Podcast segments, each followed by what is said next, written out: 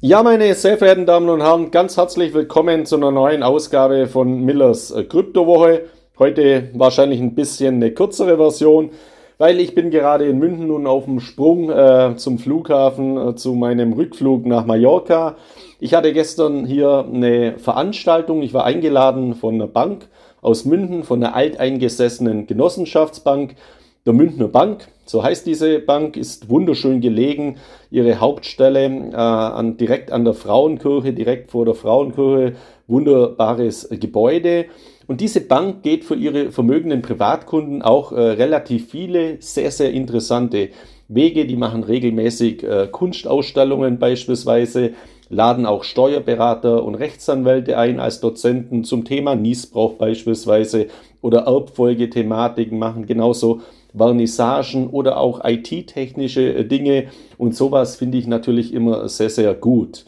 Deswegen hat es mich aber auch dennoch äh, durchaus überrascht, dass ich hier eingeladen wurde, einen Vortrag zu machen zum Thema Geldsysteme der Zukunft rund um Bitcoin, Blockchain, NFTs und so weiter, weil für diese Themen hat diese Bank eigentlich noch gar keine Abwicklungsmodalitäten, auch wenn ich mir sicher bin, dass diese Bank das in Zukunft äh, sehr wohl einführen wird. Dennoch war es äh, eben den Verantwortlichen der Bank sehr, sehr wichtig, frühzeitig ihre Kunden auch darüber schon zu informieren in einer ganz neutralen und offenen Veranstaltung. Und das fand ich natürlich äh, ganz, ganz toll. Ich war auch wirklich begeistert von der Qualität der Kunden, der Personen, die dort äh, gekommen sind. Sehr, sehr viele Unternehmer, auch äh, die eine große, eine große Wissbegierigkeit eben auf diese neuen Themen hatten. Ich habe dann auch vor meinem Vortrag mal kurz gefragt, wer hat denn schon eine Krypto-Wallet, beispielsweise eine Bitcoin-Wallet? Und da haben sich genau zwei Personen gemeldet, also nur zwei Personen von rund 50 äh, Teilnehmern, äh, rund 50 Kunden der Münchner Bank, äh, die dort da waren. Und was mir eben aufgefallen ist, in meinem Vortrag hatte ich natürlich immer makroökonomische Themen, wie ich sie Ihnen ja auch Woche für Woche bei CryptoX vorstelle, weil natürlich die Makroökonomie derzeit sehr, sehr viele operationale operative Entwicklungen überlagert, auch die Zinspolitik, auch die Geldpolitik. Aber alles in allem führt es eben dazu, dass äh, mittlerweile die Schuldensummen und auch natürlich die Geldmengen weiter explodieren, weil durch diese ganzen Doppelwumms oder wie man das alles nennen möchte, durch diese ganzen Rettungspakete, die es ja nicht nur auch in Deutschland gibt, sondern auch in anderen Staaten wie Amerika, die massiv Geld eben in die Systeme pumpen müssen, um die überhaupt äh, am Leben zu erhalten, weiten sich diese Schulden immer weiter aus und es weiten sich auch die Geldmengen immer weiter aus. Und ich bin eben auch auf diese Thematik eingegangen. Warum macht es Sinn, eben in Kryptowährungen rund um Bitcoin, Ethereum zu investieren. Ja, aus zwei wesentlichen Gründen. Einmal natürlich der technologische Fortschritt, der eben jetzt von der Digitalisierung auch zur Tokenisierung geht. Die Adaptionen, die Anwendungsmöglichkeiten und die Marktdurchdringung, die nehmen immer weiter zu. Und da sehen wir derzeit ganz, ganz große Entwicklungen. Sei es bei den großen Banken aus Amerika, sei es eben auch bei einzelnen Banken aus Deutschland, die mittlerweile Bitcoin- und Blockchain-Systeme immer stärker integrieren, bei den großen Kreditkartenanbietern American Express, Visa Card oder Mastercard oder auch bei PayPal. Und diese Massenadaption wird in, aus technologischer Sicht eben dazu führen, dass Kryptowährungen immer mehr Zuspruch erhalten. Das ist eine sehr, sehr wichtige Komponente und es werden wieder Zeiten kommen, in denen eben nicht mehr die Geopolitik und die Makroökonomie und die Geldpolitik, die Zinspolitik diese Themen überlagern wird, sondern in dem diese Themen der Weiterentwicklung des technologischen Fortschritts wieder im Mittelpunkt stehen werden, weil die Welt wird nicht untergehen nach meiner festen Überzeugung. Was aber untergehen könnte, sind eben bestehende Systeme, wie wir sie seit vielen Jahren und Jahrzehnten kennen, weil diese Systeme natürlich schwer angeschlagen sind aufgrund der derzeitigen Verwerfungen und auch der Auswüchse in unserem Geldsystem. Und sei es nur, also nur in Anführungszeichen, dass eben unser Geld weiter erodiert in Bezug auf seine Kaufkraft, eben durch die großen oder durch, durch die hohen Inflationsraten. Also das sind die zwei Komponenten, warum es Sinn macht, in Kryptowährungen zu investieren.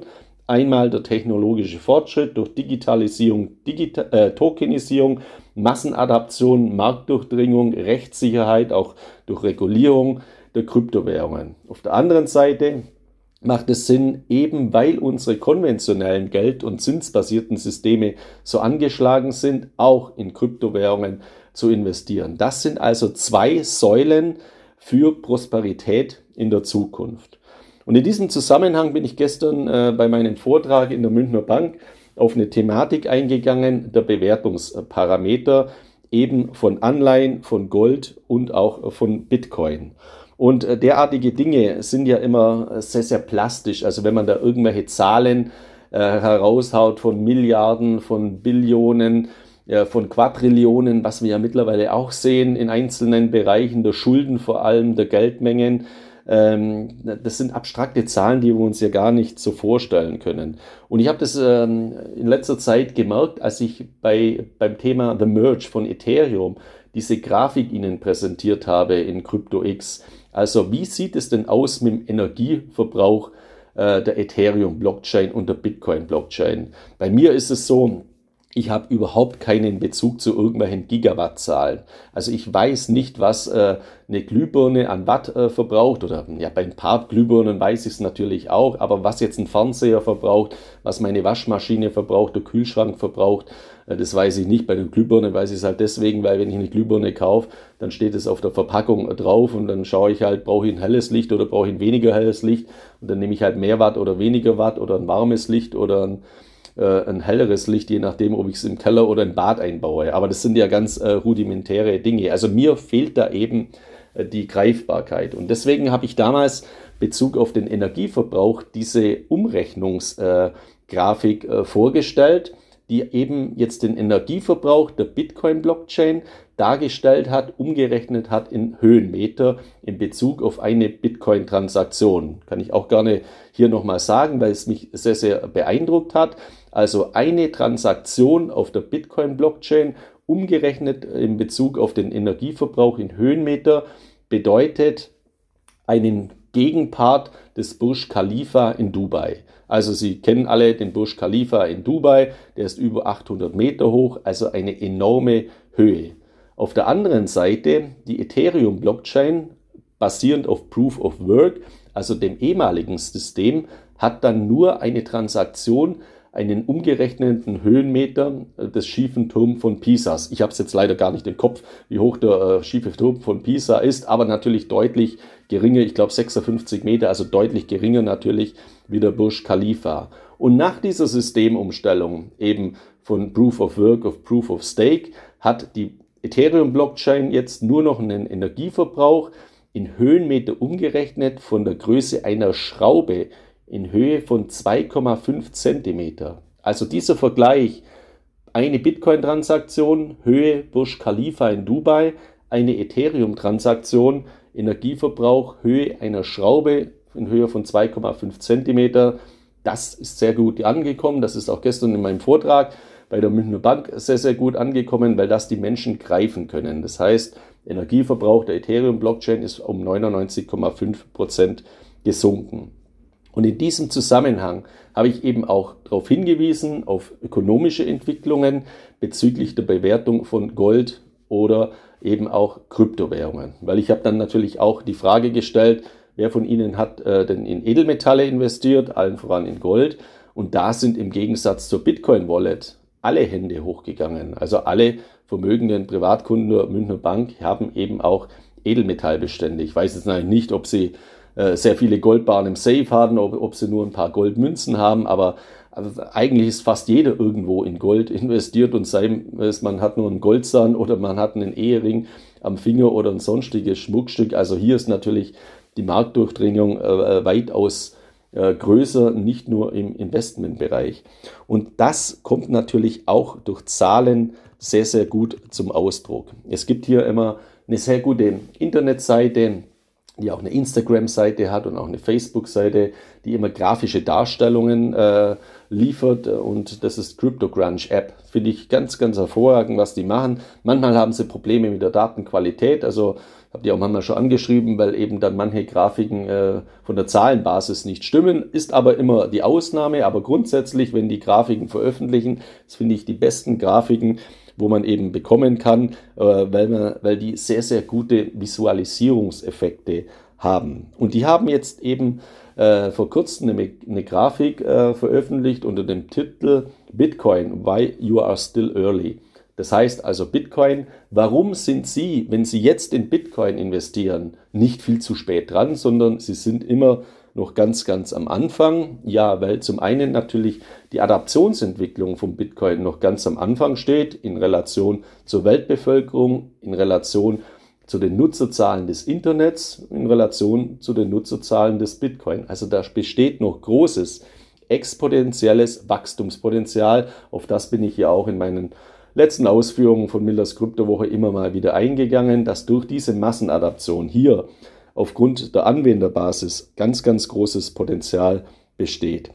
Und auf der anderen Seite haben sie jetzt eine Grafik äh, veröffentlicht, den Vergleich zwischen Anleihen, also Bonds, äh, zwischen dem Bitcoin und zwischen Gold und das Ganze auch dahingehend grafisch dargestellt, indem sie die Bewertungsparameter hervorgehoben haben in Form von Würfeln. Und jeden dieser Würfel haben sie einen Wert gegeben von 100 Milliarden US-Dollar. Also ein Würfel von 100 Milliarden US-Dollar. So haben sie dargestellt, wie viel ist jeder, sind alle Bitcoins, die es gibt, wert, wie viel sind alle Anleihen, die es gibt, wert oder äh, ja, der Wert ist natürlich zu hinterfragen, das sind halt Schulden. Also wie hoch ist der Würfel, die Schuldenberge aller Anleihen und wie hoch sind eben die Würfel bei Gold. Und wenn man sich das jetzt eben mal anschaut, dann wird mal die Dimension deutlich, welchen Bewertungsschub der Bitcoin in Zukunft noch haben kann und nach meiner Überzeugung eben auch haben wird. Also, der Bitcoin wird hier in Würfeln dargestellt. Ein Würfel 100 Milliarden äh, US-Dollar, dann kommt man derzeit auf nicht einmal vier dieser Würfel, weil die Bitcoin-Marktkapitalisierung ist derzeit rund 380 Milliarden US-Dollar. Also man hat, lassen wir es mal bei vier Würfel stehen, 380 Milliarden, runde mal auf. Also das sind vier Würfel, die alle Bitcoins derzeit an Wert haben. Wenn wir uns jetzt Gold in seinen Bewertungsparametern anschauen, dann hat alles Gold dieser Welt, alles Gold, das gefördert worden ist, ähm, diese, äh, dieser Welt nach, äh, ja, nach gängigen Schätzungen eben einen Wert von 8,3 Billionen an Marktkapitalisierung, also 8.300 Milliarden US-Dollar. Und wenn wir das jetzt wieder umlegen auf die Würfel, dann kommt man eben auf eine Würfelanzahl von 83. Also alles Gold dieser Welt hat eine Würfelanzahl im Wert von 83 Würfeln von je 100 Milliarden US-Dollar.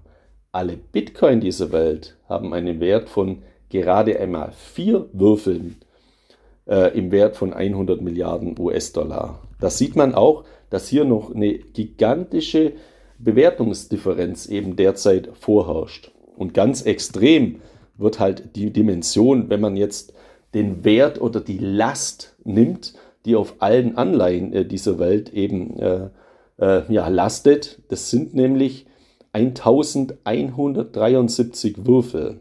Also 117.300 Milliarden US-Dollar. Eine gigantische Zahl. Und diese Bewertungsrelation, vier Würfel beim Bitcoin, 1173 Würfel bei Anleihen, bei Bonds, bei Schulden, die ist natürlich noch weit extremer. Und ich bin ja jetzt niemand, wo irgendwelche Kursprognosen in der Regel abgibt, also weil das immer ein Raten mit Zahlen ist und niemand kann prognostizieren, was wir eben äh, ja noch an exogenen Schocks erleben, was wir für Fortschritte erzielen. Äh, es ist eben derzeit sehr, sehr schwer, selbst auf kurze Sicht Prognosen abzugeben, weil wir in einer Welt leben, die aus den Fugen geraten ist. Ich habe ja aber auch schon am Anfang gesagt, es werden wieder Zeiten kommen, in dem sich die Welt in ihren Auswüchsen, in ihren Verwerfungen auch wieder beruhigt. Wir haben das immer gehabt in der Vergangenheit. Nach dem 11. September war man auch kurz davor zu sagen, jetzt geht ja die Welt unter und wir versinken im totalen Chaos durch den Kampf gegen den Terror, durch Kriege im Irak, in Afghanistan und so weiter. Nach der Finanzkrise hat man auch gesagt, nach der Kernschmelze um Lehman Brothers, unser gesamtes Geldsystem fällt jetzt auseinander. In den Anfängen im März 2020, äh, wenn Sie sich noch erinnern, das ist ja nicht so lange her, beim Ausbruch der Coronavirus-Pandemie. Das war ja für uns alle auch was ganz, ganz Neues, weil niemand unter uns hat ja Erfahrung gehabt mit so einer massiven Pandemie, wo es dann zu Lockdowns kam. Viele Menschen hatten Existenzängste, andere hatten Ängste vor dem Tod aufgrund der Infektion einer möglichen und den Auswirkungen und so weiter. Auch da sind ja die Aktienmärkte auch massiv zusammengebrochen, auch die Anleihenmärkte, äh, auch die Anleihenmärkte, auch die Edelmetalle, also alles crashen allen Anlageklassen. Und auch da hat sich die Welt weitergedreht. Und ich kann auch nicht prognostizieren, wie das jetzt weitergeht in der Ukraine oder auch beim Konflikt zwischen China äh, und, und Taiwan und den anderen Baustellen, die wir derzeit geopolitischerseits noch haben. Aber auch diese werden gelöst werden. Die Welt, die Unternehmen, die Staaten werden sich darauf äh, wieder einstellen. Die Menschen werden an Resilienz äh, gewinnen und dann wird nach dieser Krise auch wieder ein neuer Boom äh, kommen. Also deswegen muss auch hier die Zuversicht natürlich beibehalten werden. Dennoch, was bleiben wird, sind diese Geldmengen und diese Schulden, die auch auf Anleihen und Bonds basieren. Und die lassen sich eben nicht mehr so einfach den Märkten wieder entziehen. Außer man macht eine, eben eine Währungsreform, man macht Schuldenschnitte, man macht Umverteilungen, Vermögensabgabe, Vermögenssteuern oder die Währungen werden weiter in ihrer Kaufkraft massiv erodieren. Und das gilt natürlich für alle Papiergeldwährungen. Das gilt auch für den US-Dollar, der derzeit scheinbar ein sicherer Hafen ist. Aber dieser US-Dollar, der basiert allein eben auch schon auf 31 Billionen US-Dollar Schulden derzeit und bei aktuellen Zinsniveaus in Amerika werden diese Schuldenberge in den USA bis zum Jahr 2026 auf mindestens 40 Billionen US-Dollar weiter explodieren. Also dieses Wort kann man ja in diesem Zusammenhang des Schulden- und Geldmengewachstums äh, durchaus äh, verwenden. Und deswegen machen eben Investments in limitierte Werte sehr, sehr viel Sinn. Und hier hat eben Gold und auch der Bitcoin sehr, sehr viele Gemeinsamkeiten. Gold ist natürlich limitiert durch seine natürlichen Vorkommen in der Natur, in der Erdkruste. Der Bitcoin ist mathematisch limitiert und zwar streng limitiert auf 21 Millionen Stück durch den Programmcode, den Quellcode der Bitcoin Blockchain, konzipiert einst im Jahr 2008 durch das White Paper von Satoshi Nakamoto. Das sind eben Werte. Und beide äh, Anlagegattungen basieren eben nicht auf Schulden. Sie sind frei von Schulden, sowohl die Edelmetalle als eben auch äh, der Bitcoin. Und ich bin der Ansicht, es ist jetzt bitte keine Prognose, aber ich vertrete die Sichtweise, dass ich es mir sehr, sehr gut vorstellen kann, dass wir in der Zukunft eine Bewertungsparität oder dass wir beim Bitcoin den Weg sehen auf hin zu einer Bewertungsparität zu Gold, weil die, die eine Anlageklasse eine Historie von mehreren tausend Jahren, ein großes Vertrauen, das über mehrere tausend Jahre aufgebaut worden ist, der Bitcoin heute schon nach meiner Einschätzung der vertrauensvollste, mächtigste Algorithmus dieser Welt, dem weltweit auf dieser Welt eben die Menschen, Investoren, Bürger auch schon vertrauen. Der Algorithmus der Bitcoin-Blockchain. Und das muss uns eben auch bewusst sein. Derjenige, wo sagt, ja, beim Bitcoin habe ich ja nichts in der Hand, beim Goldbahn habe ich immer was in der Hand. Ja, das ist ja richtig. Ich habe gestern auch bei der Münchner Bank in meinem Vortrag so einen Vergleich gemacht. Und das Schöne ist ja jetzt wieder, wenn man Vorträge macht vor Menschen, dass man auch direkt ein Feedback bekommt, weil ich habe äh, jetzt die letzten zwei Jahre wahrscheinlich 40, 50 Vorträge gemacht über Zoom und äh, ja über die unterschiedlichsten Online-Programme, aber dann da, da sieht man die Menschen eben nicht. Also es hat natürlich auch Vorteile, war auch alles in Ordnung, aber mich hat es jetzt sehr gefreut, mal wieder einen Vortrag vor Menschen auch äh, zu machen, weil man dann eben auch direktes Feedback zurückkommt. Und da waren natürlich auch einige, wo Gold haben und dieses System eben hervorgehoben haben und denen habe ich gesagt, jetzt nehmen Sie mal einen Außerirdischen, der in seinem Raumschiff sitzt und auf die Erde blickt beim Thema Gold. Der sieht also, dass in Südafrika beispielsweise aus Tonnen von Gestein ein paar Gramm Gold aus tiefster Erde in tiefsten Schächten herausgegraben werden. Diese paar Gramm werden dann zusammengeführt, dann werden sie zusammengeschmolzen in einem Goldbahn. Der Goldbahn wird dann nach Europa versandt. Dort wird dieser Goldbahn verkauft von Edelmetallhändlern oder eben Banken an Anleger und die legen dann diesen Goldbahn wieder in den Tresor unter der Erde. Ja, jetzt mal aus objektiver, neutraler Betrachtung, was ist denn das für ein blödsinniges System?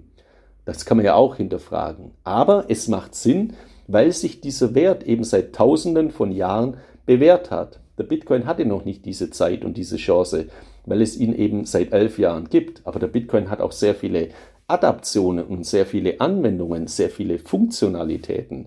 Deswegen macht es aus, meinem, aus meiner Sicht noch viel mehr Sinn, auch in Bitcoin zu investieren. Und der Bitcoin hat deswegen auch die Berechtigung, als Bezeichnung digitales Gold verliehen zu bekommen. Für mich ist der Bitcoin als Kryptowelt-Leitwährung eben digitales Gold. Und deswegen vertrete ich eben die Sichtweise, dass der Bitcoin hier ein großes Bewertungspotenzial hat, eben auch zum Edelmetall Gold aufzuschließen.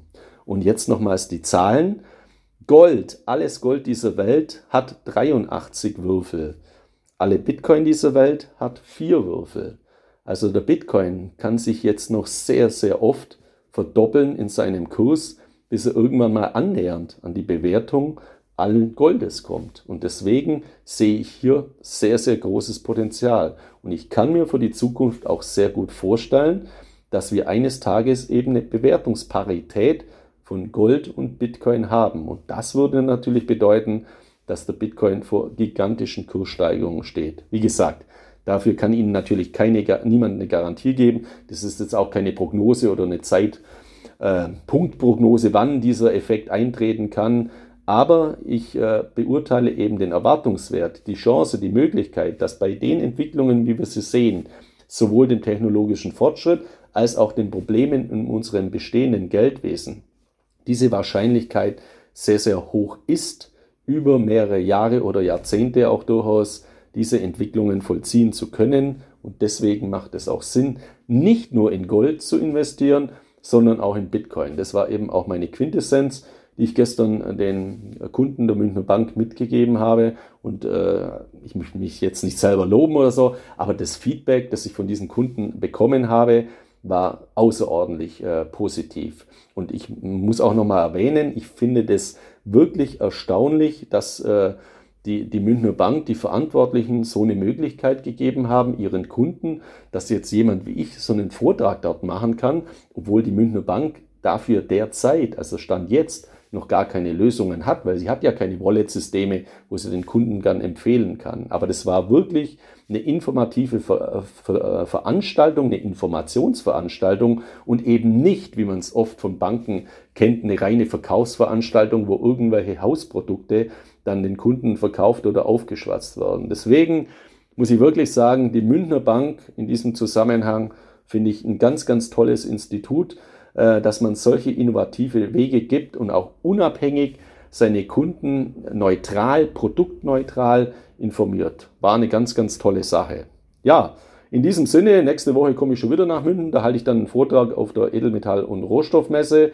Da waren noch viel kritischere äh, Menschen natürlich kommen zum Thema Bitcoin, weil die natürlich Goldbugs sind, also sehr, sehr auf Gold fixiert. Aber auch das macht mir natürlich immer sehr, sehr viel Spaß, gerade Menschen, Bürger, Investoren mitzunehmen, die dem Ganzen kritisch gegenüberstehen, weil Aufklärung und Bildung ist ganz, ganz entscheidend. Und mich freut es umso mehr, wenn jemand, der vor wenigen Monaten oder Jahren noch ein totaler Bitcoin-Kritiker war oder ein Skeptiker, wo gesagt hat, Tulpenzwiebellase, alles Schneeballsystem und so weiter, auf einmal eine Bitcoin-Wallet macht und mal sich mit den Systemen beschäftigt. Das finde ich immer ganz, ganz toll. Deswegen mache ich auch diese Vorträge in diesem Zusammenhang.